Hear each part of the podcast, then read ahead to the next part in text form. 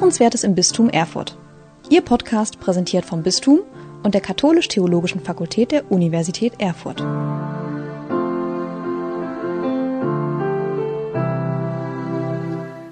Liebe Hörerinnen und Hörer, heute wollen wir den Kopf mal rausheben aus dem ganzen Corona-Gesumse und das, was uns da so niederzieht und auf die Weltkirche schauen, also in die Welt hinaus blicken und als Gesprächspartner dazu habe ich mir eingeladen die Eileen Plachta, die bei uns hier im Bistum Erfurt arbeitet. Herzlich willkommen. Dankeschön. Hallo zusammen. Ja, Eileen, sag mal ein bisschen was zu dir selber. Wer bist du und was ist dein Job hier bei uns? Ich heiße Eileen Plachter. Ich arbeite mittlerweile schon seit 2009 im Bistum Erfurt und seit 2014 als Referentin für das päpstliche Hilfswerk Missio hier im Bistum Erfurt. Und Missio ist eigentlich das älteste Hilfswerk mit Partnern in Afrika, Asien und Ozeanien. Und wir machen Bildungsarbeit hier in Deutschland während unserer Kampagnenzeiten, aber auch ähm, Bildungsarbeit vor Ort, indem wir unsere Partner, vor allen Dingen kirchliche Mitarbeiter, in unseren Partnerländern ausbilden. Mhm. Das macht Missio. Da gibt es ja nun noch eine ganze Menge andere Hilfswerke, Miseria zum Beispiel. Und was ist da der Unterschied zu denen? Also heute geht es ja um den Afrikatag. Das ist eine Aktion von Missio mit ursprünglichem Gedenktag am 6. Januar. Und jetzt werden einige sagen, am 6. Januar, da kommen doch eigentlich die Sternsinger. Mhm. Oder zu Weihnachten ist noch nicht so lange her, da ist doch die Kollekte immer für das katholische Hilfswerk Adveniat. Und das stimmt auch. Die Vielzahl der katholischen Hilfswerke kann manchmal etwas verwirrend sein. Und viele der heute in Deutschland bekannten Hilfswerke wurden erst nach dem Zweiten Weltkrieg ganz bewusst in ihrer Vielfalt und Unterschiedlichkeit gegründet. Denn damals machten die Menschen auch in Deutschland die Erfahrung, dass sie ohne die Unterstützung der anderen Staaten den Wiederaufbau ihres eigenen Landes gar nicht leisten können.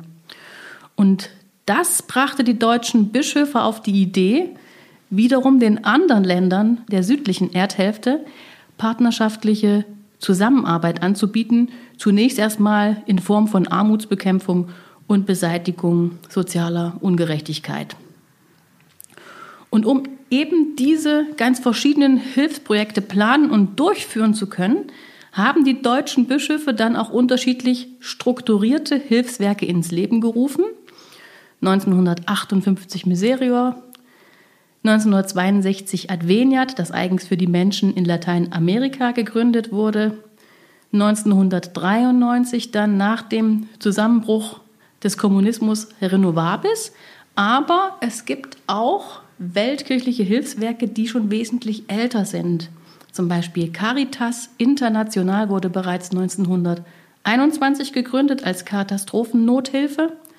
Bereits seit 1846 gibt es das Kindermissionswerk Die Sternsinger und seit 1832 Missio Aachen und seit 1838 auch Missio München, die zusammenarbeiten. Das heißt, von all den Hilfswerken ist Missio das mit Abstand das älteste, vielleicht dicht gefolgt von dicht der gefolgt von den Sternsängern ist ja. Missio das älteste Hilfswerk. Mhm. Und alle Werke haben gemeinsam, dass sie heute hochprofessionell arbeiten und versuchen in partnerschaftlicher Zusammenarbeit nachhaltig zu unterstützen, zum Beispiel durch Ausbildung und Hilfe zur Selbsthilfe. Sie unterscheiden sich ein bisschen durch ihre Arbeitsinhalte, durch ihren, ihre Zielländer und Zielgruppen und auch durch den Kampagnenzeitraum. Mhm. Miserio, das größte Hilfswerk zum Beispiel, macht inhaltlich Bildungspolitik, Entwicklungshilfe in Bereichen wie Gesundheit, Ernährung, Ökologie und Bildung. Adveniat, was jetzt gerade erst zu Weihnachten gewesen ist, hat vor allen Dingen das Gebiet als Besonderheit, nämlich Südamerika, auch mit der Unterstützung pastoraler Mitarbeiter. Mhm. Die Sternsinger haben den Slogan Kinder für Kinder und unterstützen vor allen Dingen Projekte, wo es um Kinder geht. Und Missio, widmet sich vor allem der Unterstützung der Ortskirchen und der Aus- und Weiterbildung von kirchlichem Personal. Und deswegen arbeite ich auch so gerne für Missio, weil ich die Erfahrung gemacht habe, das kann man hier im säkularen Bereich häufig gar nicht so gut erklären. Aber in Afrika und in Asien, wo Kirche und Religion eine ganz große Rolle spielen und wo politische Systeme und soziale Systeme versagen, gibt es häufig immer noch eine Ordensschwester oder ein Priester, die trotzdem in die gefährliche Situation in Slums oder Katastrophengebiete gehen, um dort ganz nah bei den Menschen zu sein und denen zu helfen unter Einsatz ihres eigenen Lebens. Und das passiert aus religiösen Motiven. Und diese jungen, starken Menschen, die unterstützen wir von Missio. Und das Besondere bei Missio ist auch, dass es Teil einer weltweiten missionarischen Bewegung ist, denn mit seinem Weltmissionssonntag ist es die größte Solidaritätsaktion der Kirchen weltweit. Und mehr als 100 päpstliche Missionswerke sammeln an diesem Tag auf allen Kontinenten für die soziale und pastorale Arbeit der Kirche in den 1000 ärmsten Bistümern der Welt. Mhm, okay, also Weltmissionssonntag, das sagt mir was. Eine Geschichte im Oktober, da kann ich mich immer gut noch dran erinnern. Afrikatag, das habe ich hin und wieder schon auch mal gelesen, aber was ist nun das Spezifikum daran? Der Afrikatag gehört auch zur Missio und wird in der katholischen Kirche seit über 100 Jahren am 6. Januar begangen. Hier werden weltweit Spenden gesammelt für Afrika, auch für die Bildung und Ausbildung von pastoralen Mitarbeitern. Und die erste Kollekte geht zurück auf den 6. Januar 1891 und auf den Wunsch von Papst Leo XIII., der damit Gelder zur Unterstützung des Kampfes gegen die Sklaverei sammeln wollte. Und damit ist auch die Afrika-Kollekte die älteste gesamtkirchliche Solidaritätsinitiative der Welt.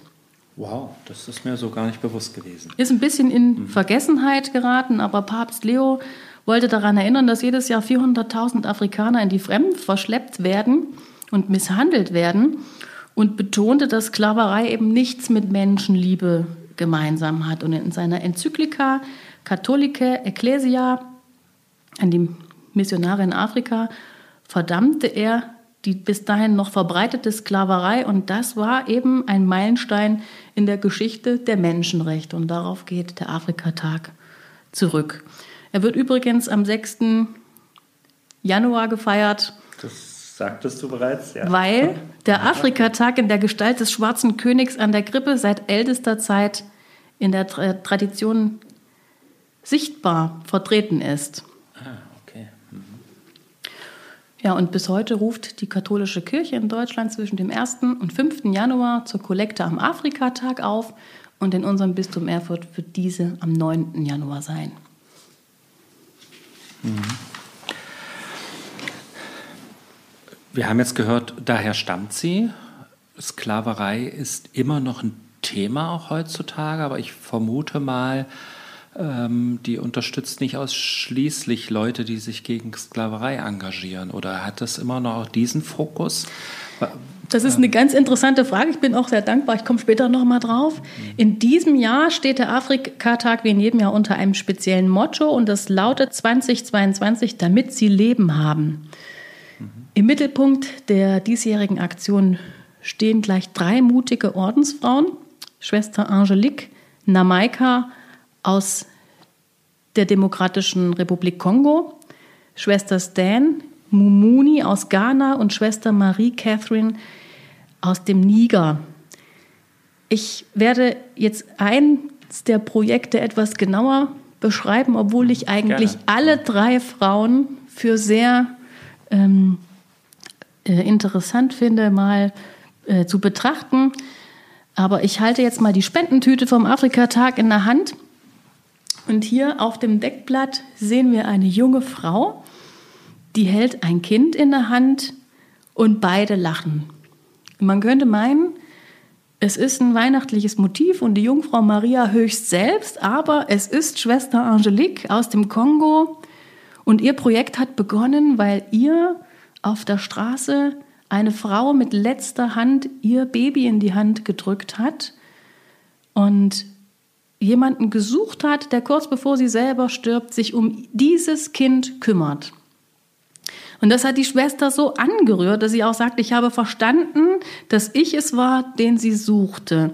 Und sie hat dieses Kind angenommen als Ordensschwester, das hat sich rumgesprochen und immer mehr Menschen und Waisen haben ihre Kinder zu ihr gebracht und sie hat keins abgewiesen. Das sorgte natürlich für Spannungen auch in ihrem eigenen Orden. Klar. Mhm. Und schließlich hat sie den Konvent gebeten, ihre Arbeit außerhalb des Ordens fortsetzen zu können und die Stadt hat ihr dafür eine kleine Parzelle am Fluss überlassen, wo sie jetzt mit ihren Kindern in einer Lehmhütte lebt. Das platzt natürlich aus allen Nähten. Und jetzt hat sie überlegt, wie kann ich für die Kinder sorgen, nicht nur finanziell, sondern wer soll auch für die Kinder sorgen? Und in großer Skepsis von Seiten ihres Ordens und auch von Seiten ihres Ortsbischofs, der sie mittlerweile unterstützt, gründete sie 2020 einen eigenen Orden und dem gehören mittlerweile 30 junge Frauen an, die jetzt erst im Herbst 21 mit ihrem Postulat begonnen haben. Also ganz frisch, Unterstützung sogar von Ordensgründung. Was unterstützt jetzt Missio, dass dort die Gebäude mit errichtet werden können, dass die Schwestern, die jetzt dort mit einsteigen, finanziell erstmal abgesichert sind? Also was passiert mit dem Geld? Missio setzt auf eine nachhaltige Unterstützung und vor allen Dingen auf Ausbildung. Also das Hilfswerk unterstützt die Ausbildung der Ordensfrauen zu zum Beispiel Erzieherinnen, Köchinnen, die dann in diesem ähm, übrigens einzigen Kinderheim in der Stadt diese Kinder betreuen können, gründet aber auch solche Zentren.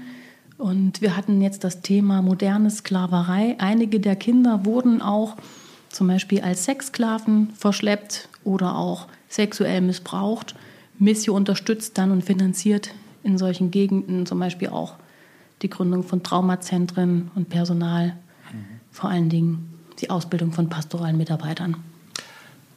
So dass man sagen könnte, also ich verstehe es jetzt so, die sorgen dafür, dass das, was vor Ort passiert, letztlich professioneller wird. Ja? Schwestern, die eine Qualifikation erhalten haben, können nochmal auf eine andere Art und Weise schauen, wie sie ihre Arbeit anpacken, wie sie auf die Kinder zugehen und so. Ja? Kann ich mir das so vorstellen? Das kann man sich so vorstellen. Das kann man auch ganz einfach mit dem Slogan Hilfe zur Selbsthilfe mhm. unterschreiben. Wie kann ich Menschen vor Ort stärken, die dann ihre Projekte ähm, gestärkt durch professionelle Ausbildung und Know-how durchführen können? Ja, okay.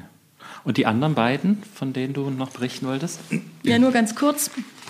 Es gibt hier noch Schwester Stan Mumuni aus Ghana, die dort Kinder aufnimmt, die wegen ihrer geistigen und körperlichen Behinderung als Hexenkinder verstoßen wurden.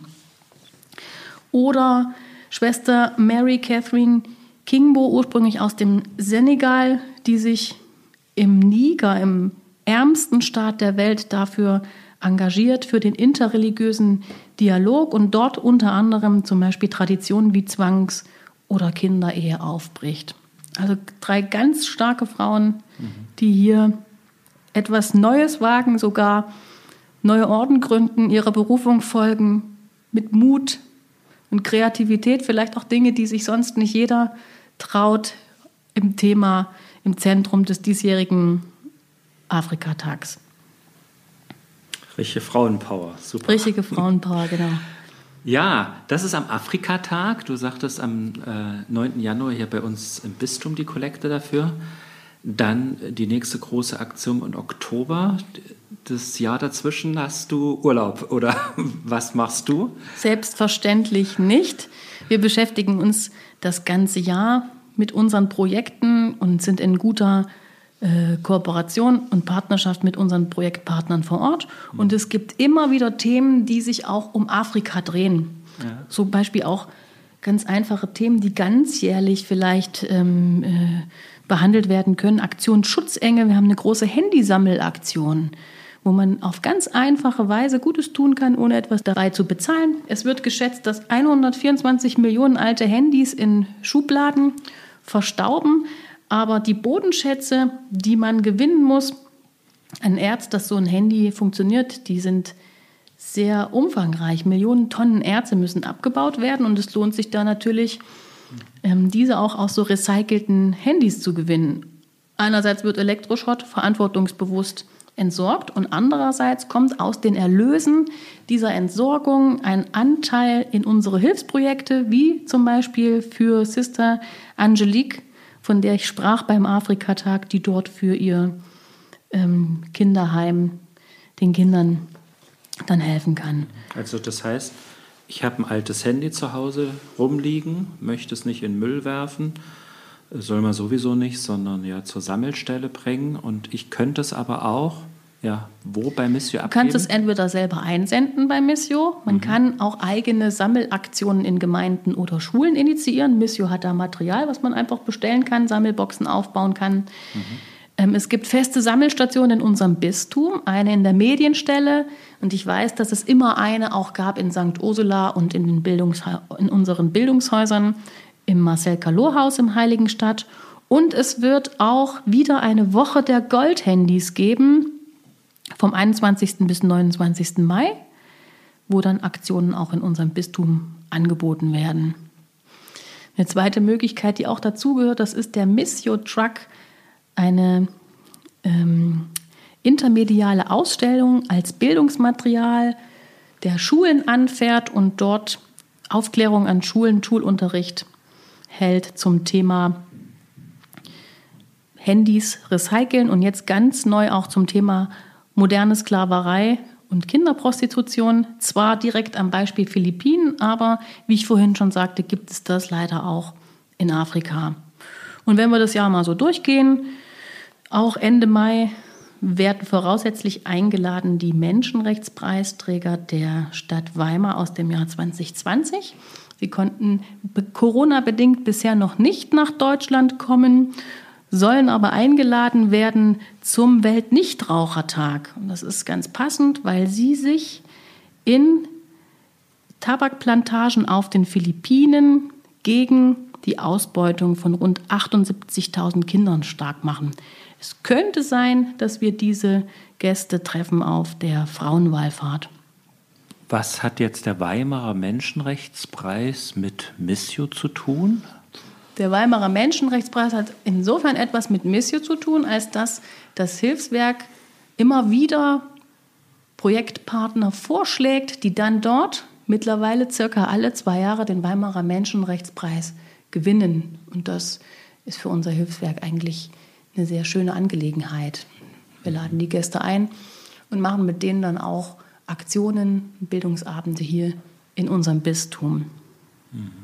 Das zeigt ja auch nochmal, dass das, was Missio an der Stelle unterstützt, wirklich äh, eine Arbeit ist, die auch äh, außerhalb der Kirche hoch anerkannt ist. Ne? Denn, das könnte man so sagen. Ja, denn so ein Menschenrechtspreis ist ja doch äh, auch nochmal eine außerkirchliche Auszeichnung für das, was dort passiert. Ne?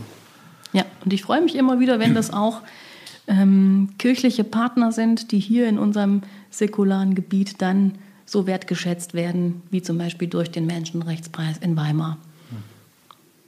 Ja, und dann haben wir den Weltmissionssonntag im Oktober, auch interessant. 2022 wird das Beispielland Kenia sein, das Thema Großstadtpastoral, die Eröffnung in der Nachbardiözese Dresden-Meißen. Und wir erwarten wieder interessante Gäste und können uns überraschen lassen. Es ist eine ganze Menge, was bei dir so zusammenläuft. Das ist mir jetzt schon mal klar geworden. Und ähm, die Frage wäre für mich, wenn ich jetzt irgendwo hier im Bistum in einer Pfarrei bin und sage, cool, was da weltkirchlich äh, möglich ist. Ähm, ich würde gerne, wenn hier solche Leute mal auch da sind, äh, die, die hier zu Besuch haben, oder ich würde gerne mal irgendeine Aktion mit Missio starten. Die wenden sich einfach an dich. Danke für die Frage. Ich würde mich sehr freuen, wenn Sie sich an mich wenden würden. Ähm, ich, Sie finden mich im Internet. Ich komme sehr gerne in die Vereine, Wo Gemeinden, im Internet? Schulen. Unter Missio oder bei Bistum? Bei Bistum Sie finden mich im Internet unter bistum-erfurt.de slash Weltkirche. Ah ja. Mhm. Auch bei missio-hilft.de Und Sie können uns gerne einladen. Wir kommen dann mit unseren Gästen vorbei und das sind Abende und Bildungsangebote und Begegnungen, äh, bei denen ich immer sehr gute Erfahrungen mache, die auch immer sehr gut bei den Menschen ankommen. Und ich erinnere mich noch an eine zweite Möglichkeit, die sich vor allen Dingen an junge Menschen richtet. Ich suche auch für solche Begegnungsreisen immer junge Leute, die sich zutrauen, die Gäste zu verdolmetschen, meistens aus dem Englischen und wir haben von Missio auch in Kooperation mit dem Kindermissionswerk einen Auslandsfreiwilligendienst, MATS, Missionar auf Zeit, wo wir regelmäßig auch junge Leute hin entsenden und dann auch als Rückkehrer wieder begleiten. Wenn Sie daran Interesse haben, können Sie sich gerne auch an mich wenden. Na, das sind eine Menge Perspektiven. Ich danke dir für das Gespräch. Sehr gerne, vielen Dank auch. Jetzt weiß ich doch, wenn ich mein Portemonnaie am 9.1. öffne, wofür das Geld verwendet wird. Herzlich willkommen. Die ähm, Kollekte zum Afrikatag wird übrigens auch ein Teil sein des Bistumsprojektes Weihnachten am Wegesrand.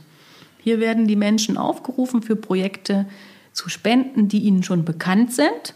Wenn aber jemand absolut keine Idee hat, dann ist er herzlich willkommen, unsere Spendentüte für den Afrikatag mitzunutzen. Dankeschön. Gottes Segen für deine Arbeit vielen und vielen Dank für das Gespräch. Gleichfalls, danke.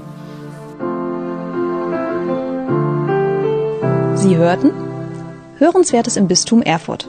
Ihr Podcast präsentiert vom Bistum und der Katholisch-Theologischen Fakultät der Universität Erfurt.